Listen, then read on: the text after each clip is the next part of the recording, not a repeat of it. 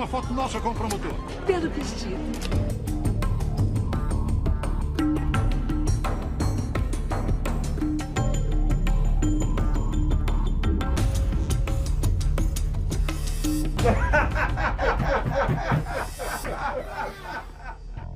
Como seria o mundo sem a hipocrisia? Insuportável. A hipocrisia mora em todos nós? Sempre. O ser humano sempre foi hipócrita ou agora ele está pior? Eu acho que agora está pior.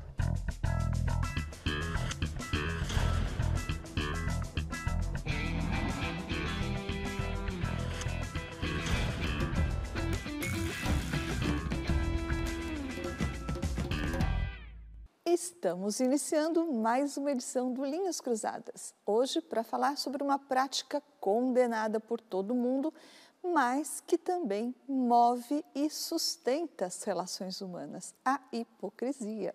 Oi, Pondé. Oi, Thaís. Pondé. A palavra hipocrisia vem do grego e inicialmente significava só ator, ou seja, aquele que mente por dever de ofício, que finge por dever de ofício, que representa alguma coisa, não é?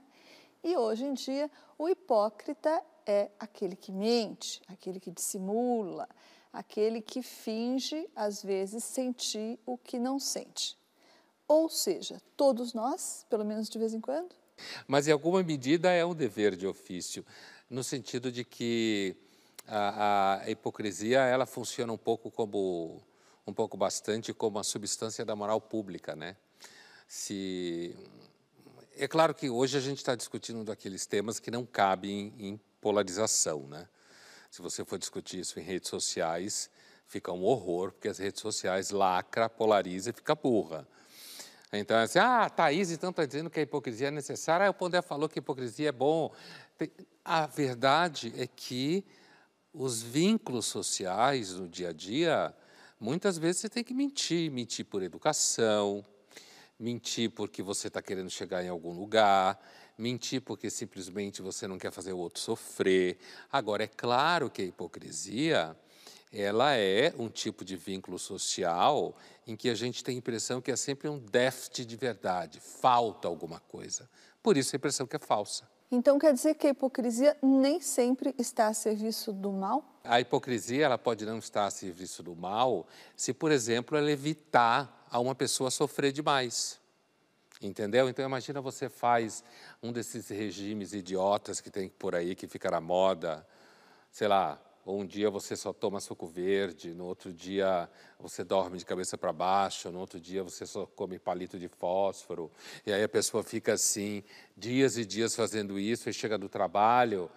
Se você é uma pessoa minimamente educada, você vai dizer: Como você emagreceu? Tá linda, maravilhosa. E não dizer assim: está com cara de doente e gorda. Então vamos ver agora, Pondé, como é que as pessoas se comportam quando são colocadas em situações assim, que fica difícil ser sincero? Eu já menti por educação. Recentemente eu fui tirar meu RG e a moça perguntou para mim se a foto estava boa. Eu falei que tava, mas estava horrível a foto. Eu acabo tendo que mentir por educação quando pessoas de idade mais avançada, pessoas mais maduras, ficam perguntando para mim: quantos anos você acha que eu tenho? Eu aparento que idade? Aí eu acabo tendo que mentir por educação porque eu não quero magoar a pessoa, mexer com a autoestima dela. Outro dia eu tava lá no, na videochamada com meu amigo e ele é engenheiro, né? Engenheiro tem que desenhar aquelas peças lá difíceis, tem pra, pra matéria, pra matéria dele. Aí ele falou: Nossa, meu desenho ficou tão bonito, olha, olha só. Ele me mostrou. Aí tinha uns riscos lá, feio, nada a ver. Eu falei: Nossa, ficou muito bonito mesmo, né? Acho que você tem o dom. Aí ele ficou feliz, né? Já estive em uma situação em que uma pessoa muito querida preparou um almoço para mim, só que a comida não estava nada gostosa. Porém, quando a pessoa me perguntou se eu tinha gostado, eu falei que sim. A minha esposa, ela, ela tem uma certa compulsão por compras na internet. E, e ela falou assim, amor, achei linda essa blusa. O que, que você acha? Eu olhei pra blusa, tinha um nó bem aqui, ó, tipo um nó assim, estilosa. Beleza, eu falei, bom, na modelo, tá show.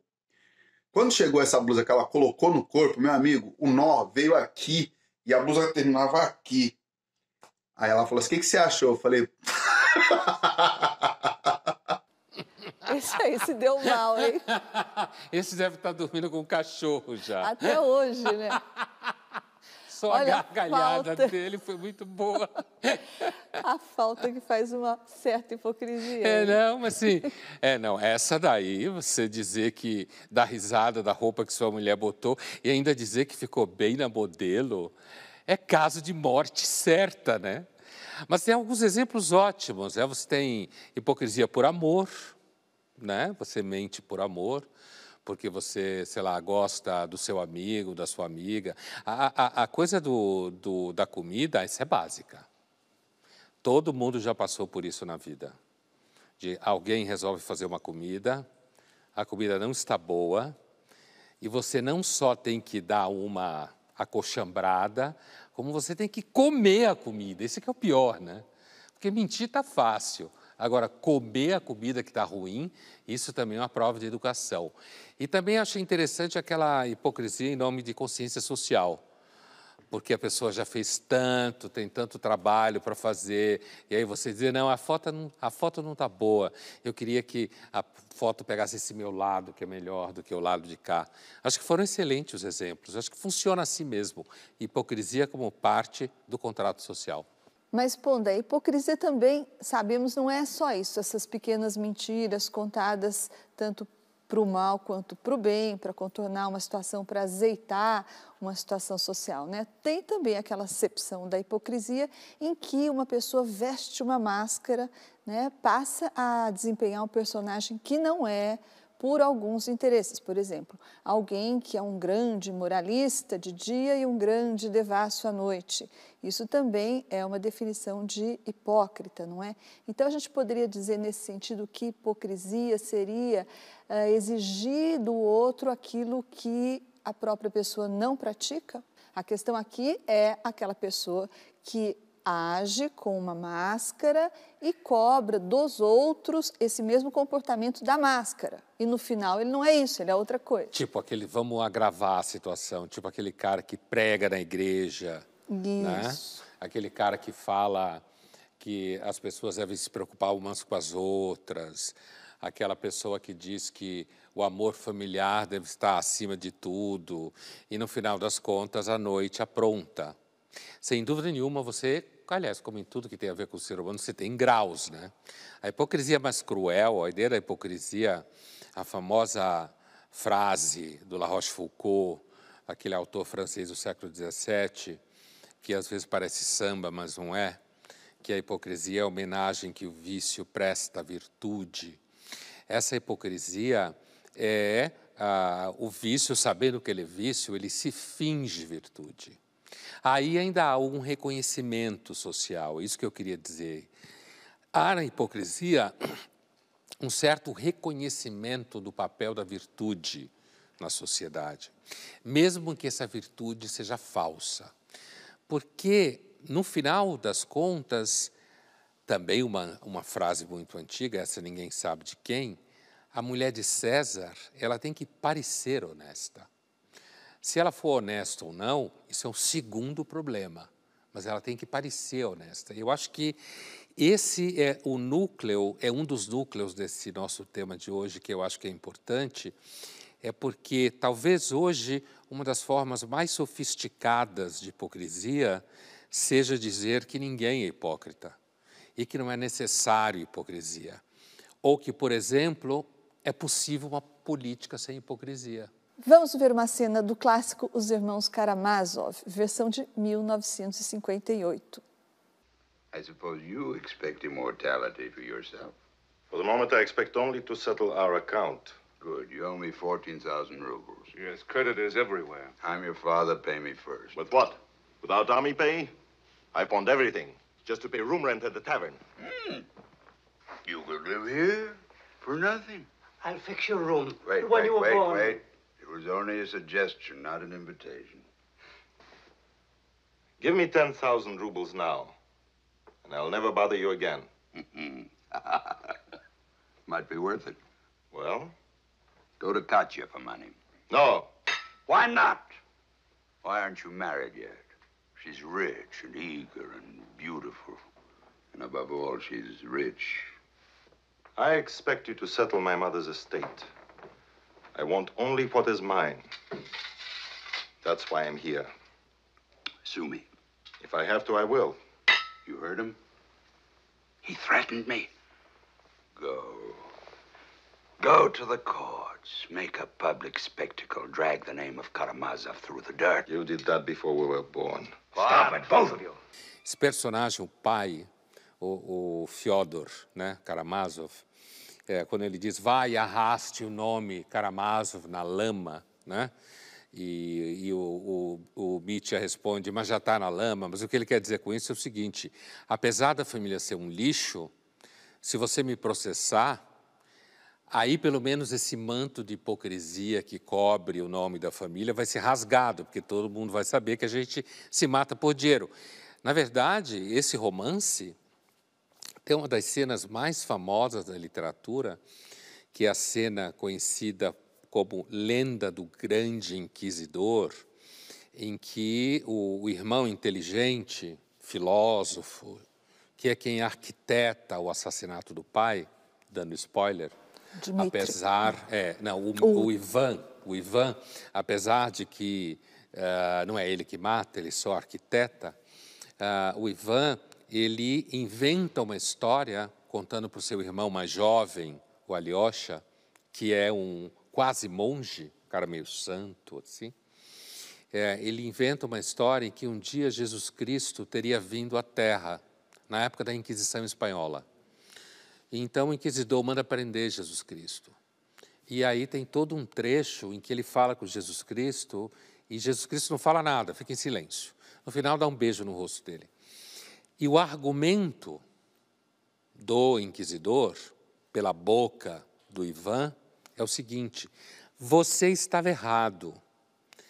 Ah, o homem não vive do verbo, o homem vive de pão, de dinheiro. Essa história de que o homem quer ser livre, tudo isso é falso. A gente não aguenta a liberdade, a gente não aguenta a verdade. Se você der pão para as pessoas, elas vão fazer tudo o que você quer. Linhas Cruzadas volta já já e no próximo bloco nós vamos conversar sobre como as celebridades fazem da hipocrisia o seu ganha-pão.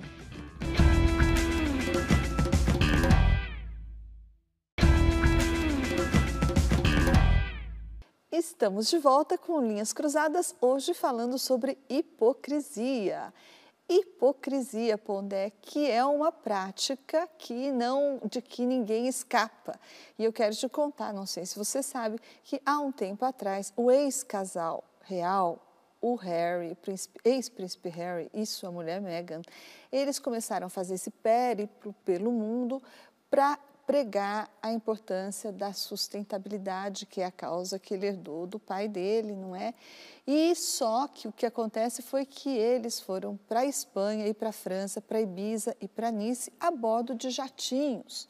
Então a BBC foi lá e fez as contas e disse o seguinte, que só esses dois voos para Ibiza e para Nice gastaram seis vezes mais ou produziram seis vezes mais emissões de carbono do que o britânico médio produz o ano inteiro e quase 100 vezes mais do que produz um morador de Lesoto, na África. Então, Pondé, aí eles disseram, não, mas é que a gente compensou esses carbonos, esse monte de carbono aí que os jatinhos emitiram, a gente compensou o carbono. Eu fiquei pensando se esse negócio de compensar carbono para muita gente, hoje não parece um pouco com aquela compra de indulgências que os católicos faziam na Idade Média para espiar ou compensar os pecados, acha? Não é? Adorei essa analogia. Thaís, eu acho que tem tudo a ver. Esse casal, que me parece assim a encarnação da breguice total, mas eu digo de uma breguice muito chique, não é qualquer uma. É a breguice de alguém que vem da realeza, resolve abrir mão da realeza, porque então ah, tem muito preconceito, é tudo muito falso, e vai morar na Califórnia, né? que é a capital da hipocrisia do mundo ocidental. Certo? A Califórnia. Então, eu não acho nem um pouco estranho, acho muito interessante esses dados aí que você levantou com essa história do jatinho, porque é típico de celebridade. Agora vamos ver as andanças do ex-casal real Harry e Meghan.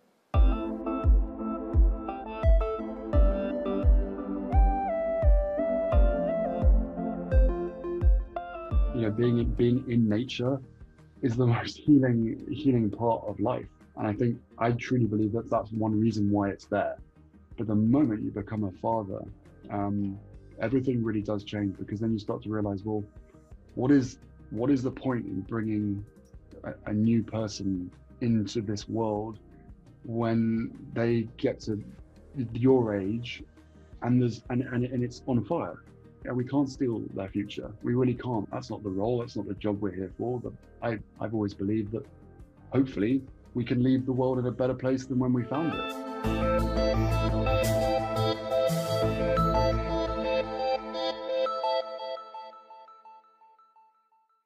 A gente sabe que celebridade ela precisa ter, como a gente já discutiu aqui no, em um dos nossos programas, as celebridades precisam ter causas. Porque ter causa faz parte do marketing da celebridade. Então ele resolve combater a poluição e salvar sei lá o quê, viajando de aviãozinho, jatinho, porque no fundo ele não tem a mínima ideia do, do, que, do que é viver sem ser isso. E aí arrumou uma mulher, né, a esposa dele, a Megan que arrumou, que resolveu que vai fazer com que ele escape de toda a maldade do mundo, e aí é aquela hipocrisia que eu acho que é importante pontuar uma coisa. A gente vinha falando no primeiro bloco, a hipocrisia faz parte da história da humanidade.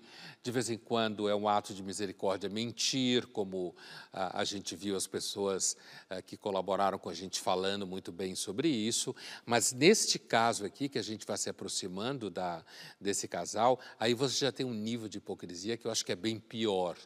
Porque é uma hipocrisia que finge que não é hipocrisia. E aí é uma hipocrisia muito mais profunda. Bom, Dé, agora nós vamos para o nosso jogo rápido. Nossas virtudes podem ser apenas vícios disfarçados? Muitas vezes sim.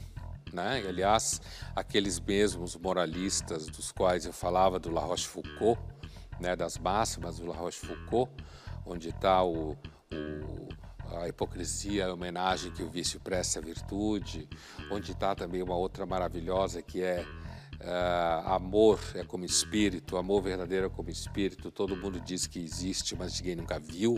Né?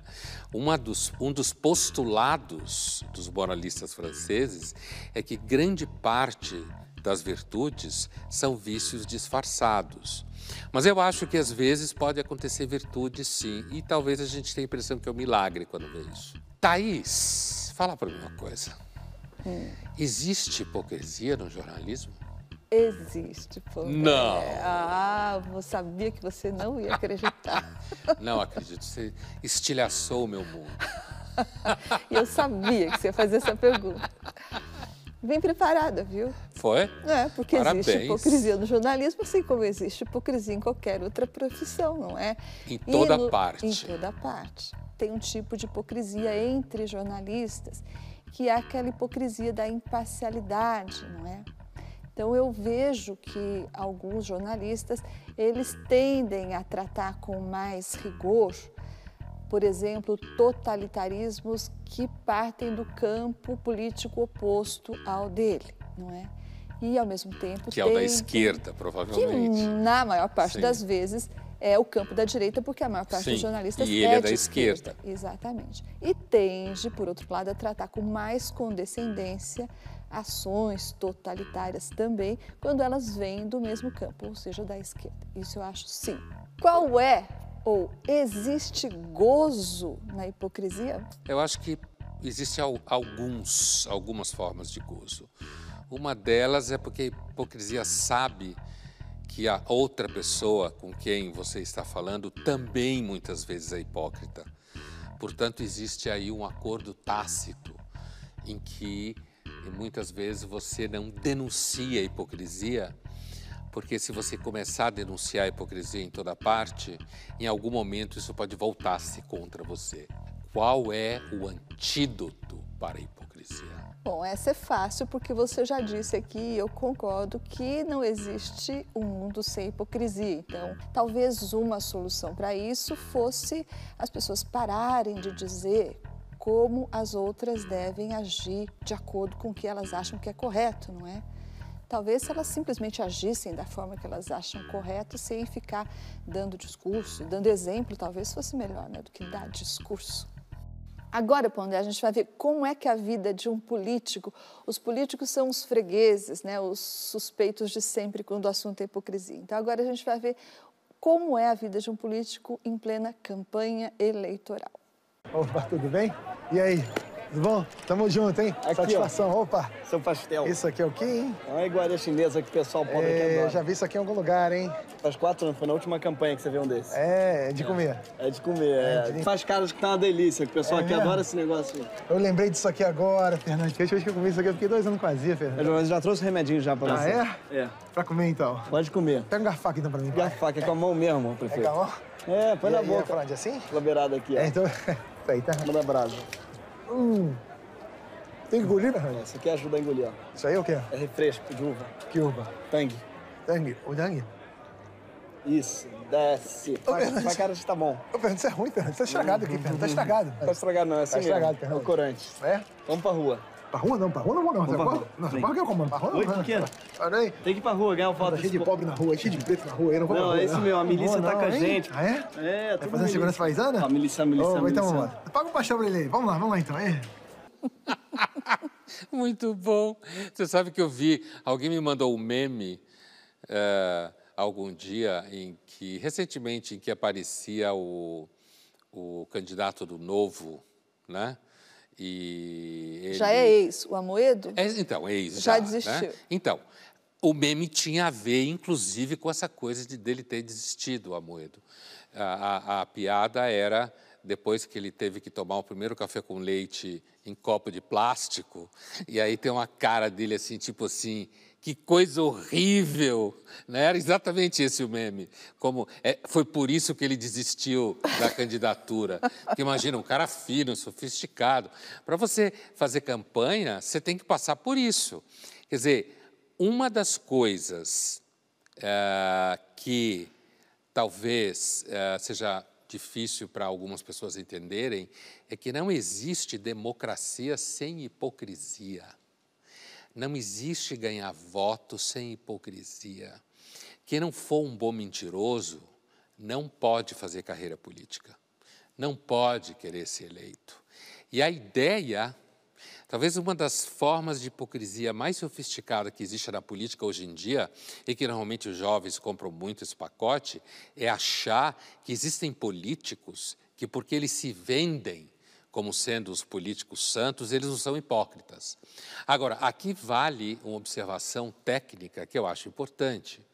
Quando você fala que um político ah, na democracia tem que ser hipócrita para ganhar voto, isso não necessariamente é dizer que ele tem que ser corrupto. Acho que a gente tem que fazer uma diferença entre uma coisa e outra, certo? É claro que um político que é corrupto tem que ser hipócrita, porque ele não vai dizer, oi, eu sou corrupto, tá? Mas você pode ser um político que não tenha intenção de ser corrupto, que não tem história de corrupção, mas ainda assim você terá que ser hipócrita. Porque se você disser, por exemplo, num país como o Brasil, aconteceu algum tempo atrás com o Fernando Henrique Cardoso, candidato à prefeitura de São Paulo nos anos 80, falou que era ateu, certo? Talvez hoje não fosse tão assim, mas eu não sei não, hein? Você perde. Portanto, você tem que mentir na política. Você tem que mentir na campanha.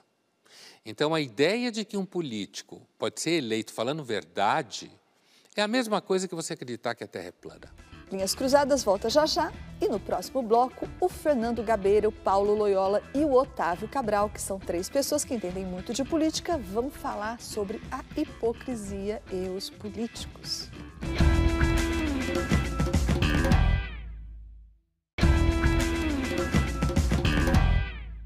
Voltamos com Linhas Cruzadas, que hoje trata de hipocrisia. E quando o assunto é esse, os políticos, não sem motivo, são suspeitos de sempre. No último bloco, o Pondé falou que não existe democracia sem hipocrisia. É uma tese que parece um tanto surpreendente, mas é também a tese desse cientista político, o David Runciman, um cientista político britânico que diz o seguinte: ele diz que as pessoas que estão falando que os políticos não podem ser hipócritas, que estão cobrando virtude e sinceridade desses políticos, elas estão sendo hipócritas. Porque a política não é lugar de sinceridade, a política exige esse óleo lubrificante da hipocrisia. Por quê? Porque é da natureza dela ser um teatro de máscaras em que as pessoas lidam com ideias diferentes para chegar a uma convergência. Então, isso exigiria uma certa hipocrisia para que essas convergências possam ser alcançadas. É isso mesmo, Pondé? Era isso que você estava dizendo Exatamente também? isso. Reconhecer a hipocrisia como ferramenta na política e na democracia não é reconhecer que a democracia tem que ser a priori corrupta ou que todos os políticos têm que ser corruptos. Mas, ao mesmo tempo, é reconhecer que, como há uma expressão que você mesmo usou, um certo teatro de máscaras na política, há aí uma hipótese bastante profunda na história da filosofia que remonta, no mínimo, a Platão e a Sócrates, que é quando você ah, mente para ganhar um argumento, quando você faz uma farsa para convencer pessoas, a possibilidade de que ao fazê-lo você se corrompa pelo próprio processo é enorme. Então, a, a discussão é muito complicada, ainda que no mundo dos mortais, dê para dizer, eu acredito, que nem porque, nem só porque você usa da hipocrisia na política que você seja a priori um corrupto. Mas eu sempre suspeito que alguém que não consiga de alguma forma entrar no jogo da corrupção, eu nem estou falando ganhar dinheiro de empreiteira, eu estou falando daquele lá uma mão lava a outra da política, de repente desista da política. O eleitor que fala que a democracia não pode ter hipocrisia ou ele é o maior hipócrita de todos, ou ele é burro. Vamos ver agora o que, que o jornalista e ex-deputado federal, ex-candidato, inclusive à presidência da República, o Fernando Gabeira, acha disso tudo. Em política, muitas vezes o objetivo é transparência, faz parte da democracia. Mas é muitas ações políticas de envergadura, elas não podem ser transparentes desde o início ou em certas circunstâncias, porque elas se expõem a serem destruídas na, no nascimento. Portanto, é, o, a transparência já é limitada. Da mesma maneira, a questão da verdade ou da mentira, é, em política não se diz a verdade fora de hora, não se diz a verdade de uma maneira inoportuna.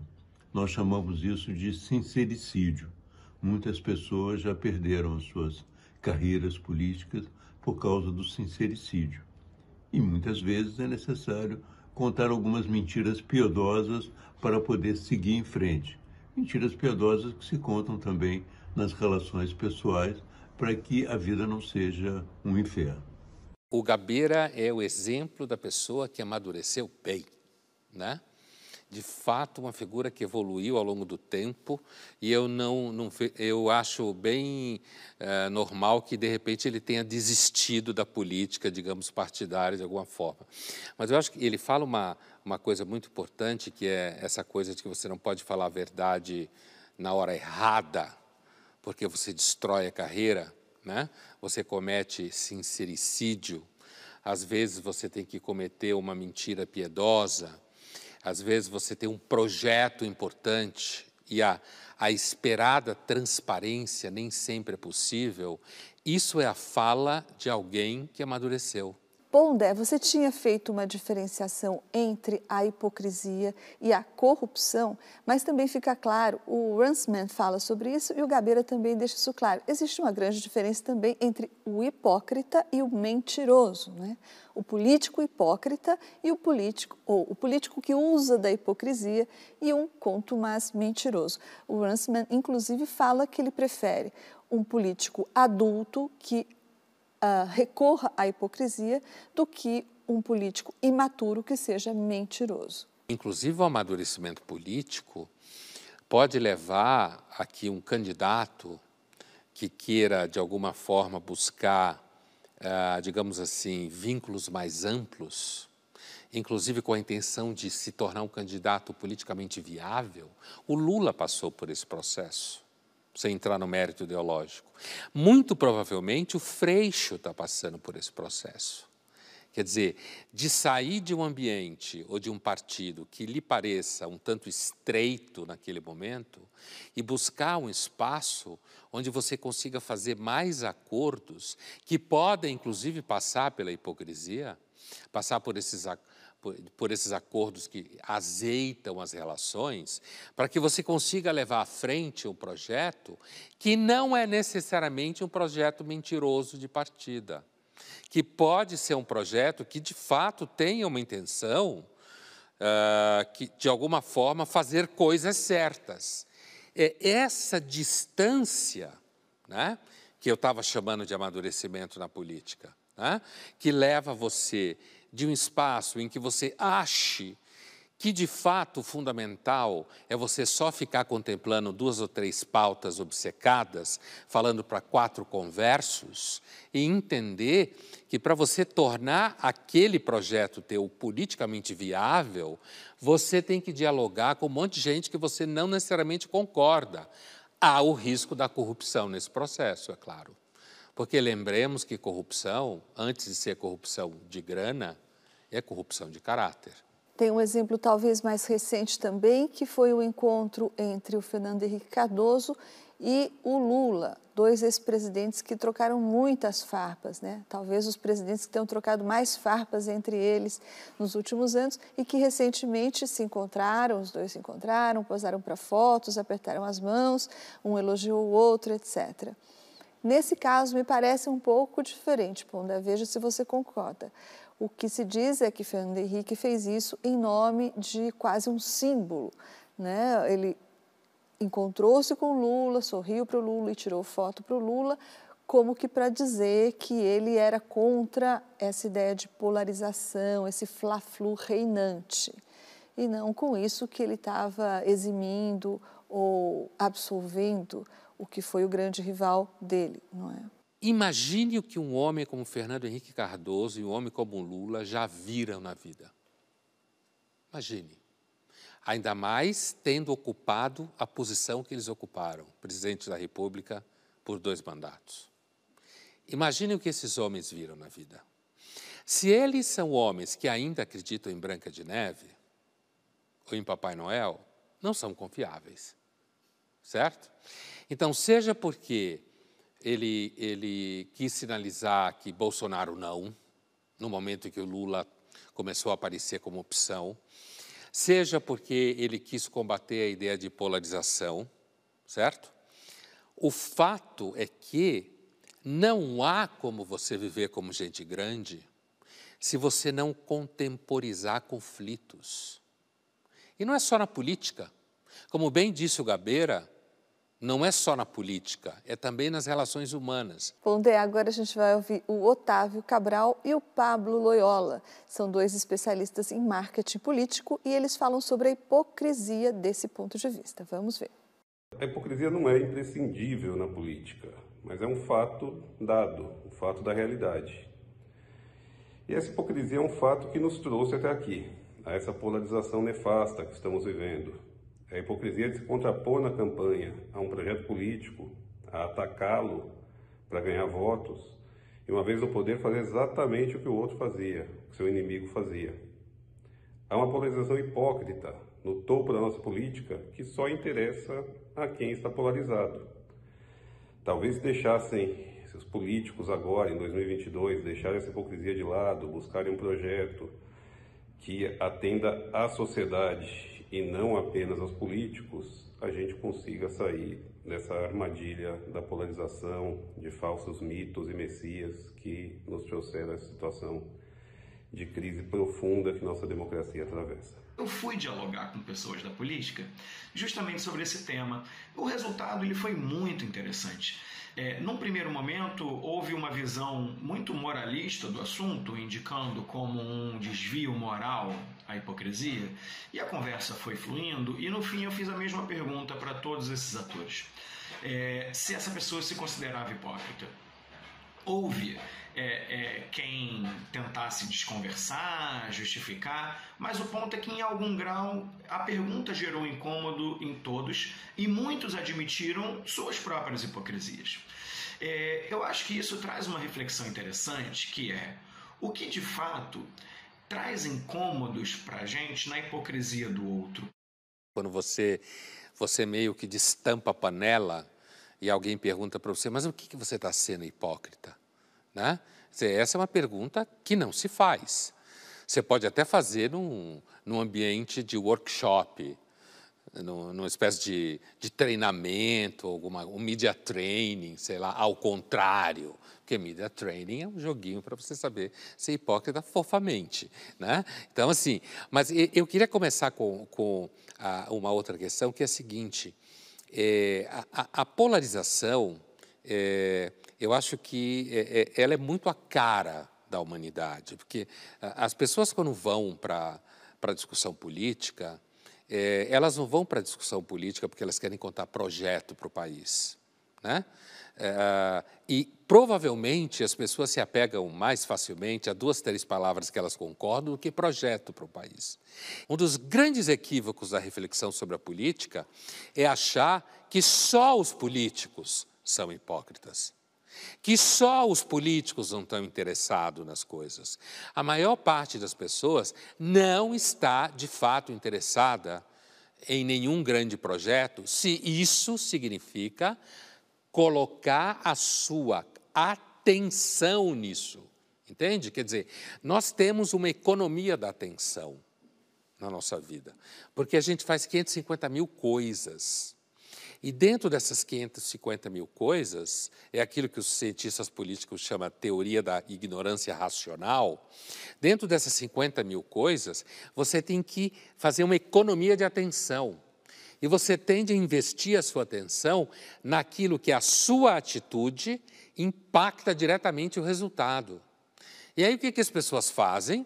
Elas sabem que aquilo que elas estão vendo na propaganda política, a atitude delas, leia-se o voto ou qualquer outra coisa, não vai impactar diretamente de forma significativa. Então, ela tende a diminuir o investimento de atenção. Agora, no plano da hipocrisia social, elas continuam falando: ah, não, eu quero um projeto político, eu quero que alguém apresente uma, uma ideia da educação. E é um, um dos assuntos que as pessoas mais gostam de falar: é não, precisa investir na educação. É claro que precisa investir na educação. Isso é óbvio. A pergunta é: você gostaria que sua filha se casasse com um professor? Como assim, Pondé? Provavelmente não, ganha mal. Né? Mas o mais importante no país é a educação. Você gostaria que sua filha casasse com um professor? Linhas Cruzadas vai para o intervalo, mas a gente volta já já. E no próximo bloco, nós vamos ver o teste do Google contra a hipocrisia.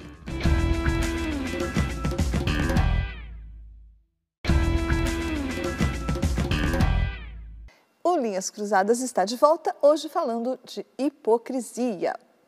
E aí, Pondé, eu lembrei que o, esse jornalista argentino chamado Alejo Shapiro, ele escreveu um artigo recentemente na Ilustríssima e ele criticou o que ele chamou de abandono da parte da esquerda de alguns ideais, como a liberdade de expressão, por exemplo, que a esquerda teria trocado por um totalitarismo e o que ele chamou de um macartismo da cultura do cancelamento.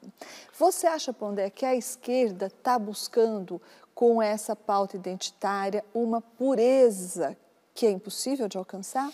Eu, sim, eu acho que ela está buscando uma pureza E é típico do macartismo, aquele movimento dos anos 50, Guerra Fria, que ficava caçando comunista em tudo quanto é lugar, inclusive em Hollywood e tal. Mas eu acho que a esquerda também está procurando um nicho.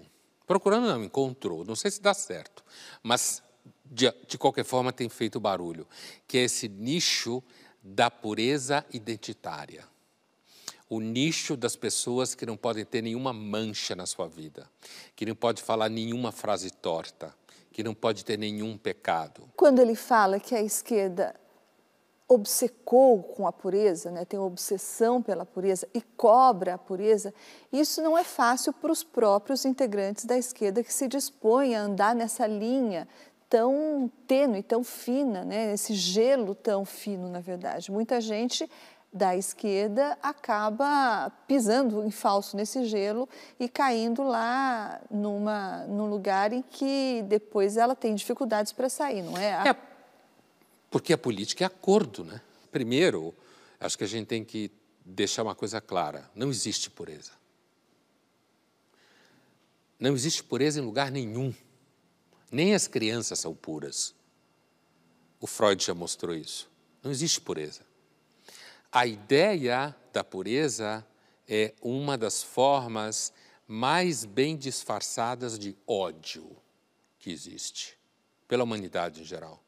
Não é à toa que as pessoas mais radicais em busca da pureza são justamente aquelas que acham que a humanidade deveria deixar de existir. Isso não significa que a gente tem que ser escroto o tempo inteiro. Hoje em dia a gente tem sempre que fazer esse parâmetro porque existe um problema de dificuldade cognitiva por conta da polarização em geral. Né? Mas não existe pureza. Então, na hora que você chama para si, para o seu grupo político, pureza, pureza ideológica, pureza doutrinária no âmbito da Inquisição antiga, certo? É, é, é, uma, é uma coisa que você tem que ficar provando o tempo inteiro que você é puro. Porque, assim, para esse debate dessa esquerda que o Shapir critica, Hoje você pode ter dado atestado que você é puro, mas amanhã você pode incorrer no pecado. E aí você já não presta mais. O caso da Carol Conká, por exemplo, que você estava falando agora no intervalo. Saber que minhas atitudes deixaram eles desse jeito, sabe? Eu entendi que estava errada e senti um arrependimento. E as pessoas acham que pra gente se arrepender, a gente tem que aparecer definhando na frente das câmeras. Chorando, implorando, usando uma roupa muito simples, aparecer toda feia, para daí convencer o povo de que sim, eu estou arrependido. Quando você vai para o caso da Carol Conká, Thaís, eu acho que aí tem um elemento importante, que é são as redes sociais e tudo mais, que é ah, uma coisa que eu acho que isso tudo é fofoca, é que hoje fofoca domina o jornalismo, a mídia em geral, é quase tudo fofoca. Vamos só contextualizar para o espectador, Pondé, que a Carol Conká, depois de ser tão criticada, ela declarou que ela tinha se arrependido mortalmente do comportamento dela e que ela estava, inclusive, se submetendo à terapia. Exatamente isso. Profissional, psico... Ah, você tinha ali uma, uma, um profissional de psicologia no meio, o discurso psicológico, ela pede perdão, ela se arrepende. Então, você faz o movimento no sentido de recuperar o engajamento, que significa viabilidade profissional. Então, as redes sociais, elas transformaram a hipocrisia num processo sistêmico de viabilização de carreira profissional. A hipocrisia sempre existiu no meio humano, sempre fez parte da sociedade. Mas com as redes sociais, você criou uma ciência da hipocrisia. E essa ciência da hipocrisia se alimenta, inclusive, de discursos psicológicos que vêm ajudar. E aí tem comentaristas, programas de televisão, e aí todo mundo começa a reconstruir a personagem, né? E essa personagem, de repente, sai do impasse profissional e volta a engajar pessoas nas suas redes, e daí começa de novo a conseguir somar a marca na qual ela trabalha. Então, as redes sociais criaram, de fato, uma ciência da hipocrisia em escala universal. Pondé, você acabou de dizer que a hipocrisia sempre existiu na sociedade, mas também no bloco anterior você prometeu que ia contar como é esse tal de teste do Google para aferir o grau de hipocrisia das pessoas. Como é que é esse teste? É, então, isso é tem um livro de um ex-engenheiro do Google muito interessante chamado Everybody Lies, que é um livro de 2017, traduzido no Brasil, Todo Mundo Mente, que quem gosta da série Doctor House, que inclusive hoje não seria feita, porque todos os pentelhos politicamente corretos iriam inviabilizar a série, uh, ele tinha essa frase, everybody lies, né? o médico, todo mundo mente. It's a basic truth of the human condition that everybody lies. The only variable is about what. The great thing about telling someone they're dying is that it tends to focus their priorities, find out what matters to them, what they're willing to die for, they're willing to lie for. O cientista, o cientista de dados, né? Ele, Davidovich, o nome dele, ele então dá exemplos. E um dos exemplos mais significativos que tem a ver com o nosso assunto, e redes sociais e hipocrisia. E Google. E Google, né? É porque ele fala como ah, nos Estados Unidos, isso em 17, né? mas que vale hoje, deve estar bem pior do que já era, era muito comum as mulheres baterem fotos com seus maridos cozinhando, aquela coisa do marido que cozinha. Né? E do casal perfeito e harmônico. Do casal feliz, porque a gente sabe que o Instagram é uma ferramenta de hipocrisia. Né? Então, assim, está todo mundo ali feliz, o cara cozinhando, a mulher feliz, tomando vinho, não sei o quê. Mas ele fala que, ao mesmo tempo, as duas perguntas que as americanas mais fizeram em 17 no Google foram: um, como saber se meu marido tem um amante? Dois, como saber se meu marido é gay? O que é que significa essas duas perguntas? Escassez de vida sexual no casal. Né? Então, a, a, a diferença que o Davidovich está querendo mostrar é que as redes sociais, incluindo buscadores, né, como parte da internet, elas têm diferenças entre elas. E uma das diferenças é porque se você mente para o Waze, que é um buscador, ele te leva para o endereço errado. Então você não pode mentir para o Google. Se você quer saber o que uma pessoa de fato é, você tem que saber o que ela busca no Google. E não o que ela posta. Porque o que ela posta provavelmente será, pelo menos em grande parte, mentira, hipocrisia, construção. Thais, a minha impressão é que a hipocrisia sempre existiu, mas hoje ela é pior do que nunca. Porque hoje a hipocrisia inventou um personagem que é aquele que diz que não é hipócrita, porque é puro, quando ele, na verdade, é a pessoa que você menos deve confiar. É mais fácil confiar num político pecador do que num jovem político que diz que nunca vai pecar. Linhas Cruzadas fica por aqui, mas na semana que vem a gente está de volta.